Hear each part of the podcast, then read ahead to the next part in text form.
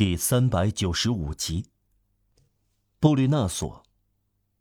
罗马的下水道在中世纪留下传说，十六世纪亨利二世想探测一下，遭到失败。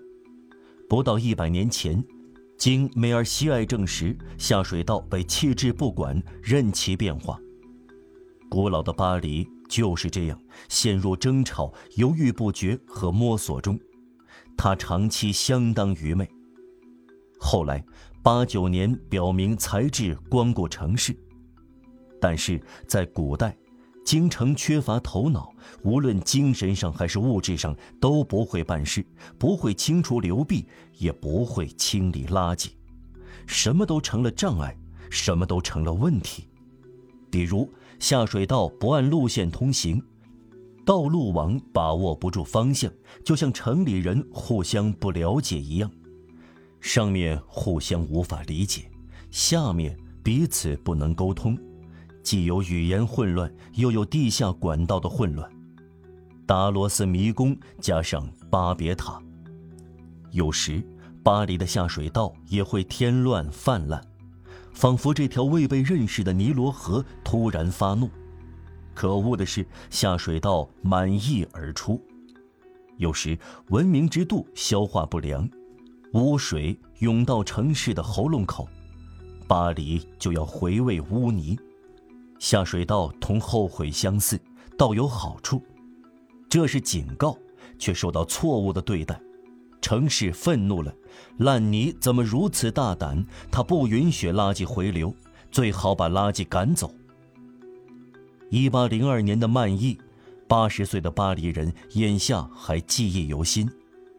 污泥以十字形漫溢到胜利广场，路易十四的塑像耸立在那里。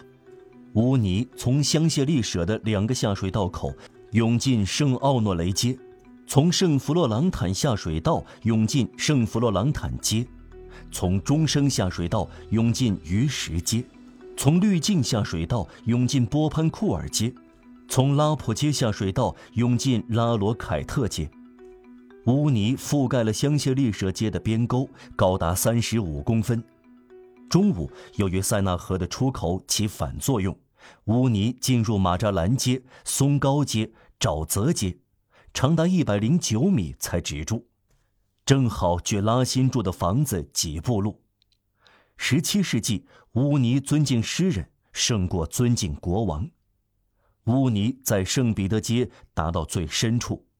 高出排水管石板三尺，而在圣萨班街覆盖最长，延伸达二百三十八米。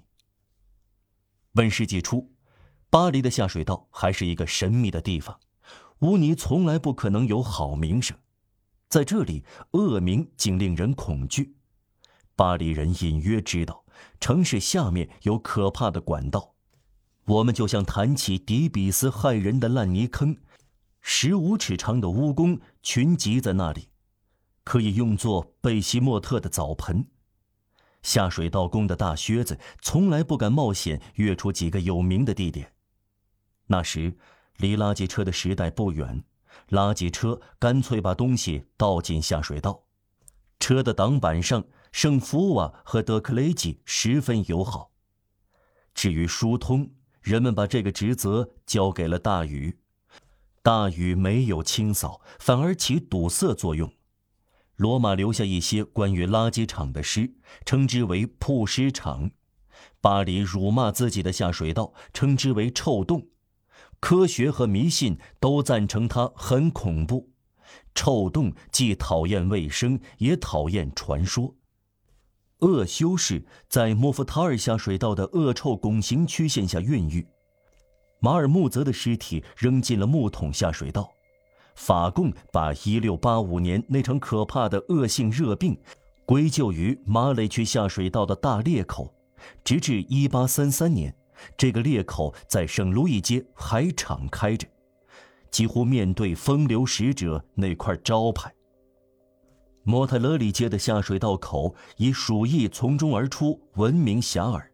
带刺的铁栅盖像长了一排牙齿，在这条不幸的街上张大龙口，向人们吹送地狱气息。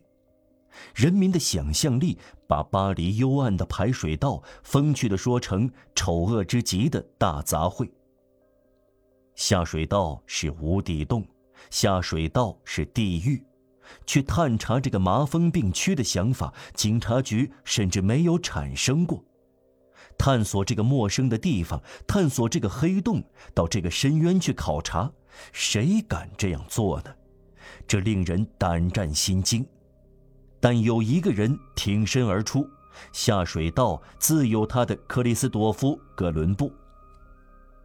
一八零五年，皇帝难得在巴黎露面的一天，一个叫德克雷克或克雷泰的内政大臣，在主上起床时前来觐见。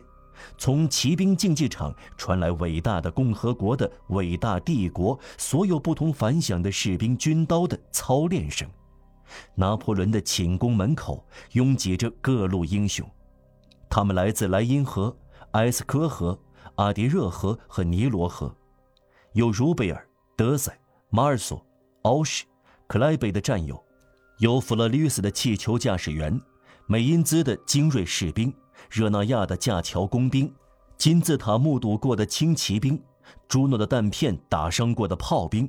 袭击停泊在须德海的舰队的胸甲骑兵，有些人跟随拿破仑到过卢底桥，还有些人随同喵了在曼图亚的战壕作战，另外一些人在拉纳部队之前来到蒙特贝洛的低洼地。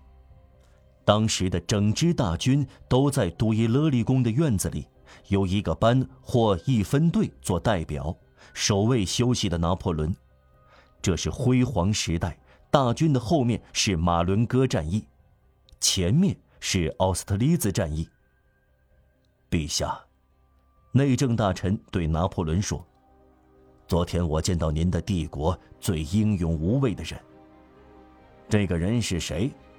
拿破仑突兀地问道。“他有什么作为？”“他想做一件事，陛下。”“什么事？”踏勘巴黎的下水道。实有其人，他名叫布吕纳索。